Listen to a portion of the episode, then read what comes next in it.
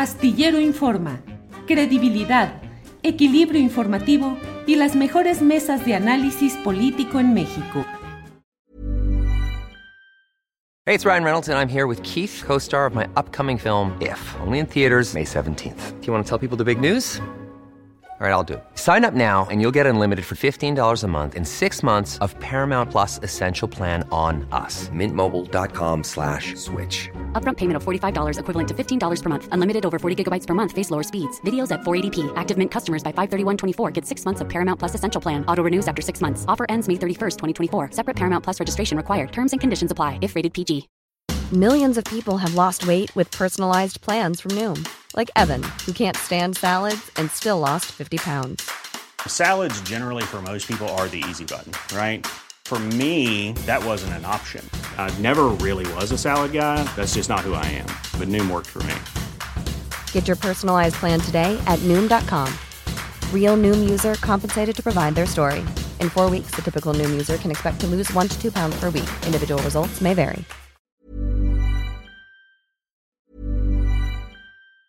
Hey, it's Ryan Reynolds and I'm here with Keith, co-star of my upcoming film If, only in theaters May 17th. Do you want to tell people the big news? All right, I'll do it. Sign up now and you'll get unlimited for $15 a month in six months of Paramount Plus Essential Plan on us. Mintmobile.com slash switch. Upfront payment of $45 equivalent to $15 per month. Unlimited over 40 gigabytes per month. Face lower speeds. Videos at 480p. Active Mint customers by 531.24 get six months of Paramount Plus Essential Plan. Auto renews after six months. Offer ends May 31st, 2024. Separate Paramount Plus registration required. Terms and conditions apply if rated PG. Millions of people have lost weight with personalized plans from Noom. Like Evan, who can't stand salads and still lost 50 pounds. Salads generally for most people are the easy button, right? For me, that wasn't an option. I never really was a salad guy. That's just not who I am. But Noom worked for me. Get your personalized plan today at Noom.com. Real Noom user compensated to provide their story. In four weeks, the typical Noom user can expect to lose one to two pounds per week. Individual results may vary. Y hoy tengo la oportunidad de platicar sobre un libro que se ha publicado por el Programa Universitario de Estudios sobre Democracia, Justicia y Sociedad de la UNAM. El libro se llama Los Feminismos de México. Y eh, están con nosotros dos de las eh, partícipes en la coordinación de este trabajo. Así es que saludo con gusto a la doctora Erika Pérez. Ella es investigadora de este programa universitario de estudios sobre democracia, justicia y sociedad. Aquí está. Erika, buenas tardes. Hola Julio, buenas tardes. Gracias por el espacio. Al contrario, Erika, pues ya me quedé ahí con eso de decir, bueno, realmente cuál es la historia, la trascendencia, en qué vamos en cuanto a la lucha de los feminismos en México. ¿De qué habla el libro que han coordinado? Erika, por favor. Sí, claro que sí. Pues mira, el libro es una, es justamente un esfuerzo del PUEX por compartir eh, las investigaciones que hacemos acá. Este libro surge como parte de, surge en el marco de una investigación que tenemos acá sobre los movimientos sociales. Nos interesa mucho conocer cómo las personas se organizan para cambiar el mundo, por qué lo hacen, qué les impulsa. Y el movimiento feminista, como bien decías, es uno de los movimientos pues más revolucionarios de los últimos años, que nos está trastocando en todos los niveles, que nos impone otras formas de hablar, otras formas de pensar el mundo. Y, este libro surge en el marco de esa investigación. En el PUET se organizó un coloquio en el que se invitó a personas especialistas en estos temas y a partir de esas diversas voces es que se coordina este libro y que hoy estamos muy contentas presentando y que vamos a estar presentando en, en diferentes espacios.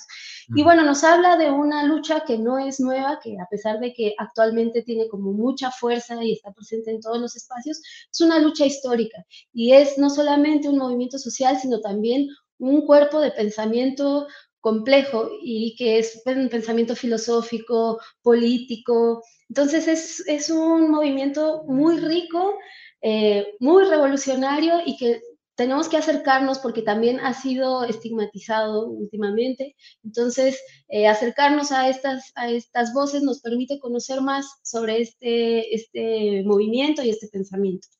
Bien, gracias. Está con nosotros también la doctora Raquel Guereca. Déjeme ver. Eh, se desconectó, no está por ahí.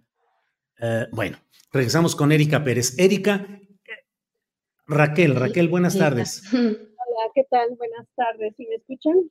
Sí, sí te escuchamos, Raquel. Gracias. Raquel, ¿en qué vamos en esta lucha de los feminismos en México? Hoy, ¿qué tanto se ha avanzado? ¿Qué tanto se ha obstaculizado esta lucha? ¿O qué tanto se ha eh, empantanado en sí misma este tipo de lucha, Raquel? Uh, hola, ¿qué tal? Gracias por el, espacio. Eh, muy interesante lo que preguntas. Eh, creo que uno, uno, de los grandes retos que tiene hoy la sociedad con las mujeres y que se convierte en la fuerza, el motor eh, del movimiento feminista contemporáneo es el que tiene que ver con la violencia eh, feminicida.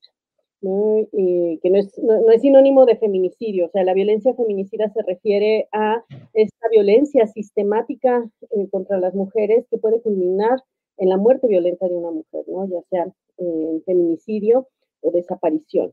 Eh, hemos avanzado, el feminismo en México ha logrado construir un robusto marco jurídico para, para atender pues las violaciones a los derechos humanos de las mujeres, para avanzar en el, derecho de las mujeres a vivir libres de violencia, los derechos políticos de las mujeres también, eh, pero hay bastantes eh, retos. Y a mí me parece que el término que tú utilizas sobre eh, un movimiento que está empantanado da cuenta de lo que de lo que está ocurriendo, porque todos estos marcos jurídicos robustos resultan insuficientes para atender eh, los problemas que vivimos las mujeres en diferentes espacios y también están resultando insuficientes para transformar las instituciones. Entonces, eh, ahí tenemos eh, pues un área en la cual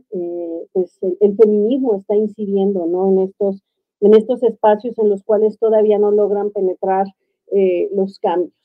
Otro elemento eh, muy importante en términos eh, de avances tiene que ver con eh, las aportaciones teóricas que el feminismo ha hecho a diferentes disciplinas, pero ahí todavía tenemos saldos pendientes, ¿no? En las universidades seguimos formando desde planes de estudios profundamente androcéntricos a quienes van a ser los operadores o ejecutores de estos marcos jurídicos que han cambiado, ¿no? Entonces, ahí hay un, hay un, un saldo pendiente. Por eso, eh, no, es, mm, no es una mera implosión histórica la que tuvieron las jóvenes en las universidades en los últimos años, ¿no? O sea, en el caso del Valle de México, el centro del país, eh, la movilización feminista eh, de las jóvenes arrancó en las universidades, ¿no? O sea, desde las universidades las alumnas nos están diciendo qué es lo que ya eh, no pueden, eh, no quieren eh,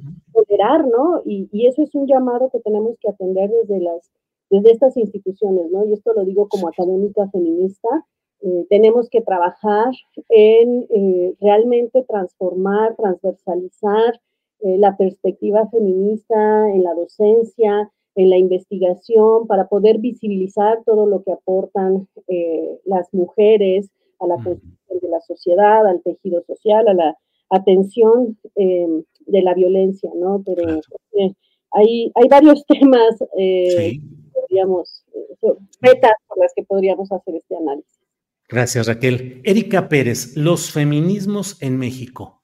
Desde el punto de vista conceptual, ¿cuántos feminismos hay en México? ¿Cuántos? ¿Cómo los podemos clasificar?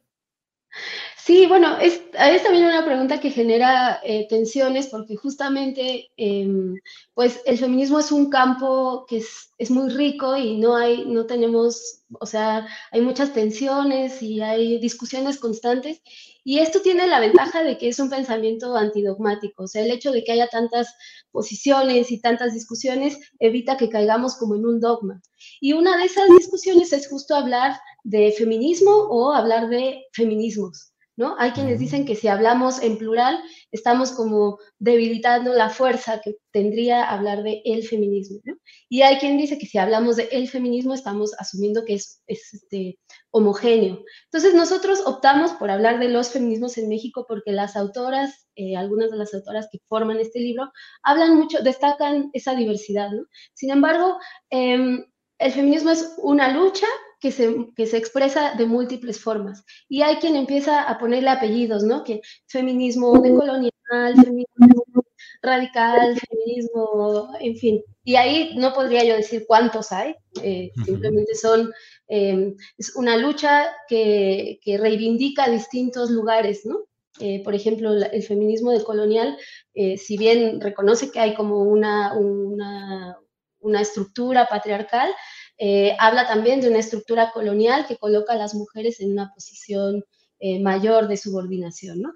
Entonces, como que las diferentes em, sistemas de opresión a los que están, por los que estamos atravesadas las mujeres dan lugar a estas distintas como posiciones y por eso es que se habla de feminismos en plural. Pero es un debate, ¿no? Yo no, no diría que, es algo que está, eh, que es consenso. Como muchas cosas en el feminismo, ¿no? Generan eh, debate, pero yo creo que es muy rico pensarlo así, ¿no? Porque nos, impide caer en esta visión dogmática. Gracias, Erika. Eh, Raquel, mm, una de las partes más visibles de esta lucha por el feminismo ha sido la de las expresiones de reacción violenta de grupos que han eh, llegado a incendiar algunos espacios, a pintarrajear. no estoy yo en el flanco de quienes reprueban por sí mismo ese tipo de acciones. A mí me parece que hay un silencio histórico que, hay, que de repente necesita o encuentra la manera de tratar de hacer que se vea su lucha mediante este tipo de acciones eh, que generan en algunas buenas conciencias la preocupación de decir, eso no son los caminos. Te pregunto, Raquel, ¿qué tanto esa, ese feminismo radical, o no sé cómo deba llamársele, es el que le ha dado más visibilidad a este movimiento y que tanto ha ayudado o ha perjudicado al feminismo en general. Bueno, eh, todos los movimientos sociales tienen este tipo de, de, estallidos y el feminismo como movimiento social no ha sido la excepción las, feministas sufragistas, por ejemplo, en, Inglaterra, llegaron a lanzar bombas eh, Molotov, este, en los movimientos sociales en general hay estos em, estallidos, llamémoslo así, ¿no? En estas que incluyen la iconoclasia, que incluyen pues, cosas como las que vimos en las manifestaciones del 16 de agosto de 2019. Eh, las, las feministas radicales, ya las así porque ellas así se llaman y así firman eh, buena parte de la iconoclasia eh, que realizaron durante estas propuestas, ¿no? Eh, pues son, como bien señalaba Erika, una parte de los grupos feministas que han salido a la calle. Efectivamente, hubo mucha discusión sobre estas expresiones, ¿no? No es común eh, y no es socialmente consentido, aceptado que las mujeres expresemos la ira, ¿no? O sea, también hay una división sexual eh, de los afectos y de la expresión que tienen los afectos en los movimientos sociales y en la vida eh, cotidiana, ¿no? Y por eso es que esto generó esos debates tan tensos a propósito de, pues, esa frase que incluso después tomaron las propias jóvenes, ¿no? no son las formas, ¿no? Eh, a mí me parece que eh, eso no fue lo único que le dio visibilidad al, movimiento feminista contemporáneo.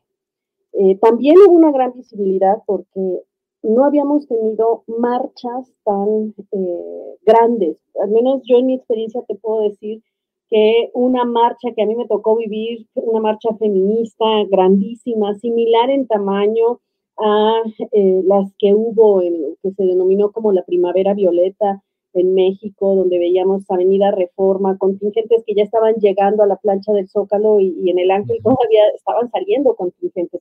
No habíamos tenido marchas así. La marcha más grande que yo recuerdo fue cuando se hizo la caravana de nuestras hijas de regreso a casa y vinieron las madres de Ciudad Juárez por ahí de 2002, si no mal recuerdo una marcha grande, pero no se compara en dimensiones, ¿no? En otras marchas a las que iba yo con algunas colegas o acompañando colectivas que buscan justicia ante el feminicidio, la desaparición de, mujeres, había, a veces eran más policías que las propias mujeres que íbamos marchando. Entonces, ese es un elemento que sí me parece muy, muy importante em, visibilizar y nombrar, porque para que no nos quedemos con eh, solo la imagen de estos estallidos violentos que tienen todos los movimientos, lo repito y, y si quiero como, como reiterarlo, y que lo que ha hecho muy visible es la capacidad que han tenido las jóvenes de incorporarse también en los discursos mediáticos, en el uso de las redes sociales, el uso de las tecnologías para ir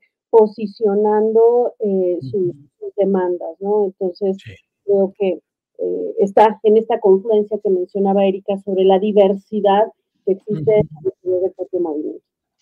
Bueno, pues eh, les agradezco esta posibilidad de platicar sobre este libro que están dando a conocer los feminismos en México. Erika, ¿dónde pueden eh, encontrar este libro? ¿Cómo puede acceder quien lo desee a este texto, por un lado? Y por otro, también preguntan aquí algunas personas que cómo entran en contacto con ustedes para presentaciones del libro, eh, en fin. ¿Qué nos dices, Erika?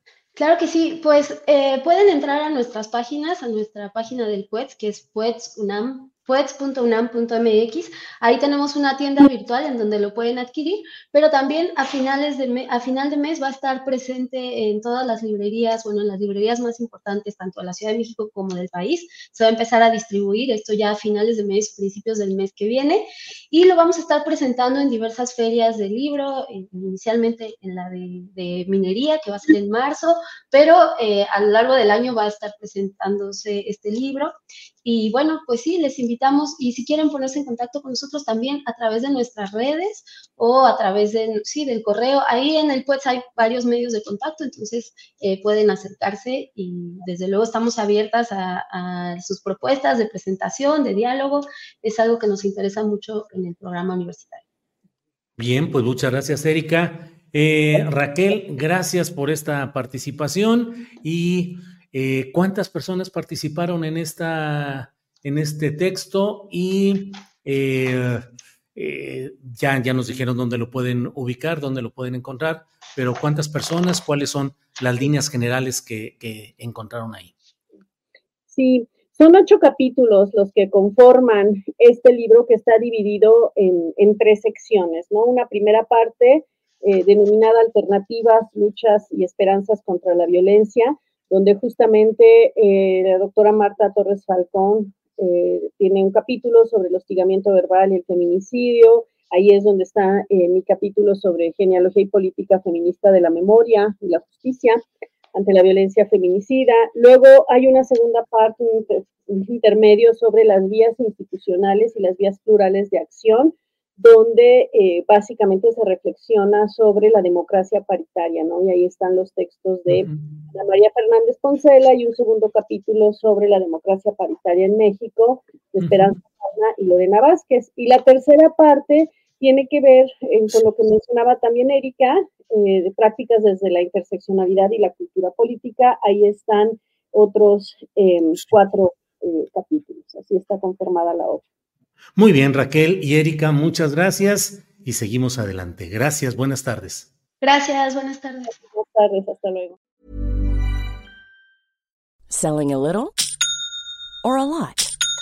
Shopify helps you do your thing however you cha-ching. Shopify is the global commerce platform that helps you sell at every stage of your business. From the launch your online shop stage to the first real life store stage, all the way to the did we just hit a million orders stage.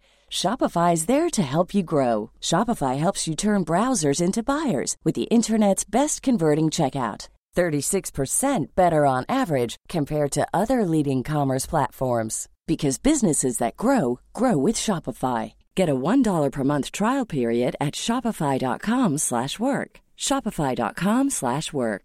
En Sherwin Williams somos tu compa, tu pana, tu socio, pero sobre todo somos tu aliado, con más de 6.000 representantes para atenderte en tu idioma y beneficios para contratistas que encontrarás en aliadopro.com. En Sherwin Williams somos el aliado del PRO.